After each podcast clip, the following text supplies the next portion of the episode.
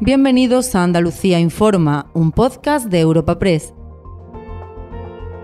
Hoy es 17 de enero y estas son algunas de las informaciones más destacadas en nuestra agencia. La variante Cronen del COVID ya está en Andalucía. La Junta ha anunciado el primer caso confirmado de la comunidad sin aportar más detalles sobre la localización del paciente que ha cursado la enfermedad con carácter leve. La Consejería de Salud ha lanzado un mensaje de tranquilidad porque se trata de una variante más contagiosa pero no más virulenta por el momento. Este primer caso de Cronen se ha conocido coincidiendo con la primera reunión del Comité de Expertos en siete meses, que ha decidido reforzar las medidas preventivas en las residencias de mayores y ha puesto el foco en acelerar la vacunación con la cuarta dosis. Catalina García es la consejera de salud. Hemos llegado a tener el 72% de vacunación en los mayores de 80 años, pero estamos todavía bajitos con un 56% en los mayores de 60. Y ahí sí que es verdad que tenemos que hacer un esfuerzo. Vamos a hacer una estrategia a partir de la semana que viene para aumentar centros que tengan, amplíen la agenda y tengan puntos donde se pueda vacunar uno sin agenda. Y no abandonamos la clave sanitaria. La Junta afronta con preocupación su primera huelga en la sanidad pública. La primera convocatoria oficial del Sindicato de Médicos de Atención Primaria está programada a partir de este viernes 21 de enero y el resto de sindicatos esperarán una semana más para tomar una decisión tras la reunión de la mesa sectorial convocada por la Consejería de Salud.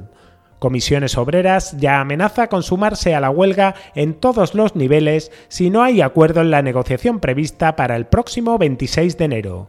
José Pelayo Galindo es el secretario general de la Federación de Sanidad del sindicato. Ahora le toca al Servicio Andaluz de Salud realizar propuestas realistas que solucionen los problemas de la ciudadanía y de todos los profesionales, no solo de los médicos. La Administración se equivocará e impedirá un pacto por la atención primaria en Andalucía si solamente se centra en propuestas retributivas. Si no se llega a un acuerdo, Comisión Obrera aumentará el nivel de sus protestas sin descartar una convocatoria de huelga de toda la atención primaria que consiga llegar a los niveles de calidad que exige la ciudadanía y los profesionales.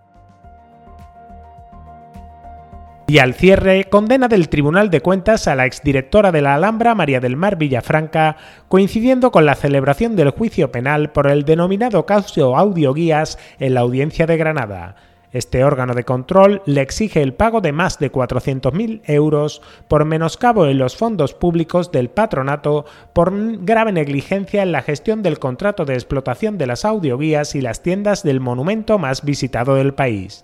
El PP exige al PSOE que piga disculpas a los granadinos por su gestión al frente del patronato. Jorge Saavedra es el secretario general del PP en Granada. El Partido Socialista no puede mirar para otro lado ante este eh, gravísimo caso que hemos conocido hoy. Le exigimos a los máximos dirigentes del PSOE en Granada que pidan perdón a todos los granadinos. Por suerte, eh, la gestión de la Alhambra en estos momentos es todo lo contrario. Gracias al Partido Popular, los fondos de la Alhambra se gestionan con total transparencia.